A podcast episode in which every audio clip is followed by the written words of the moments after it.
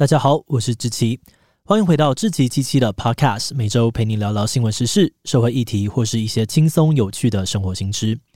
那今天的这一集，我们要来聊聊的主题是财富自由。我相信每个人都曾经想过要财富自由、提早退休，但真的能做到的人却好像少之又少。财富自由是真的能够办到的吗？今天就让我们一起来聊聊吧。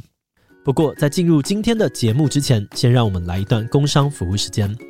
你家的孩子有没有因为跟朋友的个性或想法不同而觉得很生气或委屈的经验呢？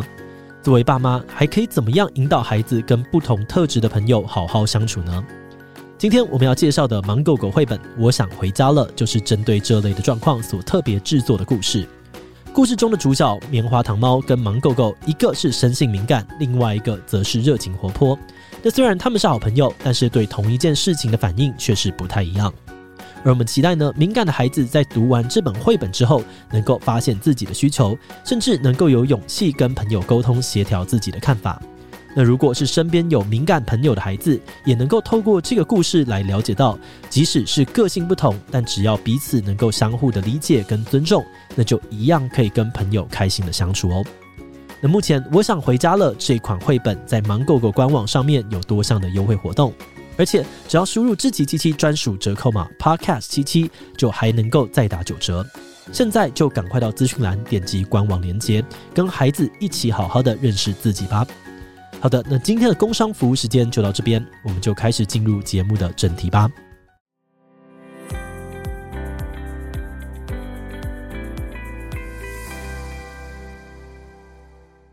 今天要讲的财富自由，也有些人会说是财务自由，两个词的概念差不多，但我们觉得财富自由听起来更自由，也不会让人感觉门槛那么高，所以接下来就会用这个词来进行讨论。很多人对于财富自由的定义就是可以提早退休，不用再被工作绑住，不用烦恼钱的问题，想做什么就做什么。那怎么样才算是财富自由呢？简单来讲哦，只要你的被动收入大于你的支出，就代表你即使什么都不做就可以养活自己。如果达到这个状态，那你当然就可以提早退休，每天到处游山玩水，在家耍废、追剧、打电动，安稳地度过你的下半辈子。不过，接着问题就来了。要怎样才能获得被动收入？是不是要先存很大的一笔钱，还要到处研究各种投资标的呢？那又该怎么评估自己未来的支出？如果退休以后有紧急变化该怎么办？这些事情对于一个平凡的上班族来说，真的有机会达成吗？如果有个很久不见的朋友突然在社群网站上面说：“我这边有财富自由的机会，想了解请私讯。”我该私讯他吗？这集就让我们针对这些问题一起来讨论看看吧。说到财富自由，我们可以把这个议题分成两个面向来谈。第一是该存多少钱，第二是该怎么赚钱。那首先要讨论该存多少钱哦，就得要先来介绍一下 FIRE 运动。这个 FIRE 是由四个英文单字组成的，那完整念出来就是 Financial Independence, Retire Early。意思就是财务独立，提早退休。最早大概是在一九九零年代就有人出书提出类似的概念，而在这之后的一二十年之间，许多人都开始基于一套固定的模板来计算自己有没有机会可以提早退休。而这套计算模板通常会让你填入几个不同的参数，像是你现在几岁，目前持有的资产有多少，你有多少收入，你可以存多少钱。也要填入你打算几岁退休，预计退休以后每年要花多少钱，以及预期的投资报酬率等等。那只要你填入这些数据，一下子就可以算出你还要工作几年就能退休，也可以告诉你，当你退休以后，每年可以领出多少钱当做退休以后的生活费。而这其中最有名的模板，应该是所谓的四 percent 法则。提出这个四 percent 法则的是一个美国的财务专家威廉本根。他根据几十年的历史数据得出了四 percent 是一个魔法数字。这个四 percent 指的是提领率的意思。为什么需要这个四 percent 呢？简单来说，因为大部分人的退休规划可能是想在年轻的时候慢慢的工作存钱，然后等想退休的时候再一次领出一大笔退休金，慢慢的花。但对于没有财经背景的人来说，突然来那么一大笔的钱哦，可能一时之间也不知道该怎么用才好，更有可能一不小心就花光光，结果退休了也没有保障。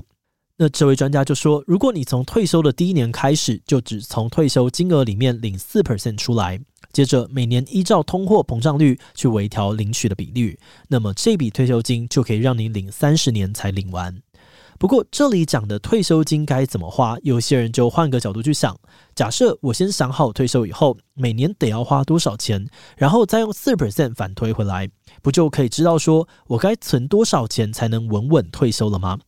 没错，用最简单的估算方式，假设你一个月要花五万，那一年就是六十万，除以四以后是一千五百万，这就代表只要你有一千五百万，照这个四 percent 的法则，就能够让你过上三十年的退休生活了。而这个四 percent 法则广为流传之后，确实有不少人依照这个公式来规划自己的退休计划，但它实际运用起来，却好像还是会遇到一些问题。看起来简单好懂的四 percent 法则，可能会因为以下的三大问题，让你的自由绑手绑脚。首先，第一个问题是，这个研究设定的时间够你撑三十年。那如果你想要四十岁就财富自由、提早退休，你照四 percent 法则所存的钱，可能七十岁就花光光了。但如果用平均寿命去算的话，想要安稳的用四 percent 法则过三十年的退休生活，那至少也要到五十五岁或是六十岁再退休比较保险。哎，不对哦，这不就是一般人退休的年龄吗？好像根本没有什么财富自由的爽感啊。而第二个问题是，要执行这样子的退休计划，你必须要非常严格控制自己的支出。假设你规划好一年花六十万，那你就得要好好的遵守计划，尽量不能超支，不然会让你自己的这个退休金水库很快就流光。所以好像也不是那么的自由。而第三个问题是，支撑这个四 percent 法则的关键之一是，这笔退休金在三十年内还会持续放在市场上面投资增值。但假设这笔退休金是配置在比较高波动的股票上面，当你需要用钱的时候，却刚好遇到了股市大跌，那你的资产会缩水的更快，一样会让你失去自由。所以后来有些人就提出了四 percent 的改良版，说如果你没存太多钱的话，可以用三点五 percent 或者是三 percent 去计算。简单来说呢，就是每次少领一点点，花少一点点了。但这样看起来哦，退休之后每个月可以花的钱更少了，这样的自由好像也不是真的自由啊。那话说回来，刚刚提到那种四 percent 法则，对很多人来说可能还不够保险，因为它是要慢慢的提领你的退休金本金，如果一个不小心，可能本金就会花光光了。所以在许多人的观念里面，所谓的财富自由是不能够靠提领本金去达成的。那该怎么样做才能够更确定财富自由，不用再为钱的事情烦恼呢？这个问题的答案跟选举其实很像。选举的秘诀呢，是票多的赢，票少的输。那在财富自由的领域，最大的秘诀就是在你退休以后，收入一定要大于支出。但通常来说，一个人退休以后就没有薪水可以领了，可能只有少少的退休金可以用。那该怎么样做到收入大于支出呢？有人认为哦，这就得靠被动收入了。被动收入可能是最常跟财富自由绑在一起出现的词了，但这到底是什么意思呢？我们可以把收入的性质简单分成主动收入跟被动收入这两种。主动收入就是你每天要花时间、花力气才能够取得的收入，通常就是你领的薪水或者是做生意赚到的钱。而被动收入则是那些你只要在前期做好一些准备之后，不用花太多的时间跟力气，就会自己产生的收入。举例来说呢，像是投资股票常见的这个股息收入，或是把房子出租给别人得到的租金收入，就可以算是比较常见的被动收入。如果这些被动收入加起来就可以应付你的所有支出，那你不用慢慢领出你宝贵的退休金，这样或许就比较有把握说自己可以财富自由了。但话说回来，靠被动收入达到财富自由的这一套模式也没有那么的好执行。首先，如果你没有富爸爸、富妈妈，是白手起家的话，那无论是股票，或者是房地产，或者是其他能够持续获得收益的事业，都需要时间慢慢的累积。而一开始在本金还小的情况下，这个成长累积的幅度可能一年就是几千块而已。那很多人就会觉得太慢了，存这一点钱也没有意思。而市面上面也有很多人就是看准了大家心理上面的这个无力感，而把财富自由跟被动收入当作是诈骗的关键字。可能会说呢，你只要缴钱给他，就可以参加他们的被动收入系统，轻松的躺着赚大钱；或者是说他有低风险高报酬的投资商品，机会难得，诶，问你要不要买？但根据我们的经验，这么好的赚钱机会，通常是不需要打广告的，也不会随便就找上我们一般人。所以，如果看到轻松、低风险、高报酬这几个关键字都组合在一起，那请你要先提高警觉，问问身边比较信任的朋友、家人，不然一不小心又会离财富自由更遥远了。好的，这集的最后，我们也来分享一下对于这个主题的心得。团队在制作这一集的过程当中，有交换一下彼此的想法。结果发现，即使是财富自由这种最基本的概念，也是有一些伙伴非常陌生的。那我想，这可能是因为，即使把提早退休的标准降低，可能都还是要存个几百万、上千万。而对于许多刚出社会的年轻人来说，光是要烦恼每个月的房租钱跟吃饭钱，就已经快喘不过气了。要存几百万，根本是想都不敢想的事情。而且，如果还打算买房、买车、结婚、生小孩，根本就不可能达成什么财富自由。能够在老的时候还活得下去就很好了。所以，就会有一种感觉是，干脆躺平就好，不要再花力气去研究、思考那么多未来的事情。但我们还是想要借由这个机会跟大家分享一下：如果你过去一直觉得理财、投资这些事情很难，那或许你可以借着这个机会稍微研究跟试算一下。有的时候，光是这个小小的举动，就会让你开始对未来有更明确的想象。不管是该花多少钱，该存多少，该怎么投资等等，越早开始规划，这些都是很好的事情。而另外一个团队观察到的是，许多人之所以会梦想着财富自由，其实是因为他们都厌倦工作，或者说是厌倦为了生存而工作。对于绝大多数的人来说，工作可能就是为了养活自己跟家人不得不做的事情。所以，如果可以财富自由、提早退休，那就代表不用再被工作、客户、同事跟上司烦了。但真的要说退休以后想做什么，好像也没有什么特别想做的事情，感觉就是整天追剧或是打电动，爽爽过就很好了。那如果你自己比较属于这种类型的话，或许可以换另外一个角度思考看看。既然被动收入看起来很难累积，那至少我们能够试着提高自己的主动收入，同时也可以试着寻找更有兴趣、更有热忱的工作，或者是在原本的工作里面找到更多能让你获得成就感的机会。这样一来，除了有机会加薪或升迁，也能够让自己慢慢的离开为了生存而工作的状态。提升工作或生活满意度之余，也有机会累积更多的钱钱，往财富自由更靠近一点点吧。好的，那今天关于财富自由的介绍就到这边，那接下来就进入留言分享的部分喽。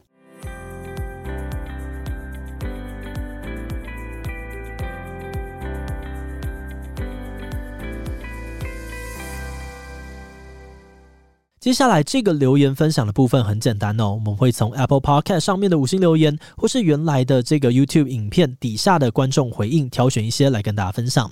那第一则留言是来自于张雅秀的这位观众，这个留言比较长哦，我截录一些来念，他是这样说的。忽然意识到一件事，就是所谓的财富自由，会不会只是另外一种借口，让我们继续投身在资本主义的游戏之中呢？以前人要勤俭刻苦才能够过上好生活，但现在人要追求温饱比较简单，就更开始注重生活品质与自我实现。但是你一样追着钱跑，去规划，其实不一定能够百分之百预定好的未来，等于是帮你换上不同的标签，继续为钱奔波吗？而且所谓的财富自由，什么是自由？自由是建立在你被剥夺了什么之上。我有时不禁怀疑，自己剥夺自己的自由去追求的，到底是你真的有那个需要，还是其实只是社会利用你对未知的恐惧、虚荣心等等，去驱动你追求你根本不存在或不需要的自由呢？好的，后面呢，我就稍微的省略掉了。好的，感谢张雅秀的分享啊，这个观点其实蛮有意思的。在资本主义里面，其中一个特性，我觉得就是不满足。就如果我们不满足，我们就会想要去做更多的消费；如果我们不满足，我们就会想要让企业、让个人继续的持续成长。那这种不满足到底是资本主义带来的，还是它其实就是一种人性呢？我觉得这是一个大家可以好好想想的问题。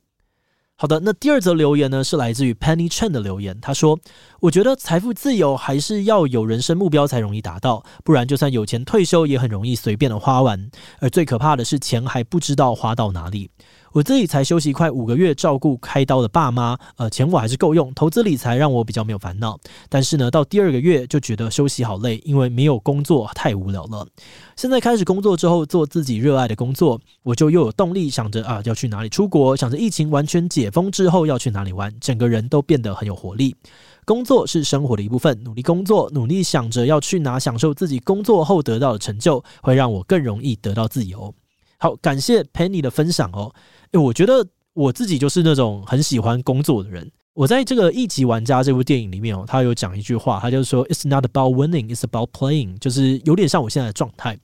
呃，我在做这个生意不是为了要打倒谁，或是一定要取得什么巨大的成功，就只是单纯这件事情好好玩哦。然后工作让我认识好多很有趣的人，所以蛮蛮开心的。那我知道讲这件事情，在一般的上班族里面，可能听起来会有一点点刺耳，但这是我真的想法。就是工作对我的意义，就是好玩、有成就感，然后让我持续的运作。所以，呃，其实之前在走中奖被问到说，诶，你什么时候要退休？你要存多少钱退休的时候，我就说，呃，我觉得我会工作到很老很老，因为我蛮喜欢工作的。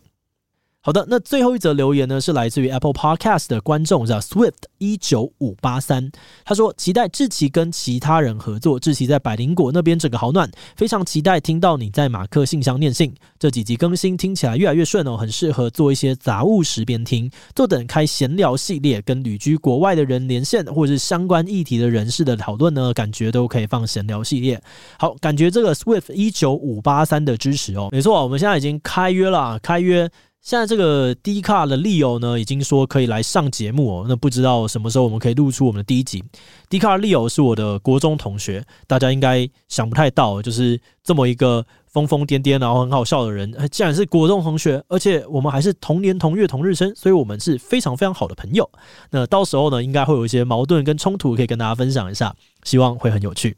此外，马克信箱不知道是什么时候会上诶、欸，但是最近这个 Many 的这个慢报呢，也有呃上我的这个专访，然后大家可以去听听看，我觉得好像还不错，反应蛮好的。而此外呢，最近也有在跟 Mula 啊，还有一些其他的人都有在约，到时候有的话呢，我都会在 IG 里面公布，欢迎大家去听听。好的，那今天的节目就到这边哦。如果你喜欢我们的内容，可以按下追踪跟订阅。如果是对于这一集财富自由的内容，对我们的 Podcast 节目或是我个人有任何的疑问跟回馈，也都非常的欢迎你在 Apple Podcast 上面留下五星留言哦。那今天的节目就到这边结束，我们就下集再见喽，拜拜。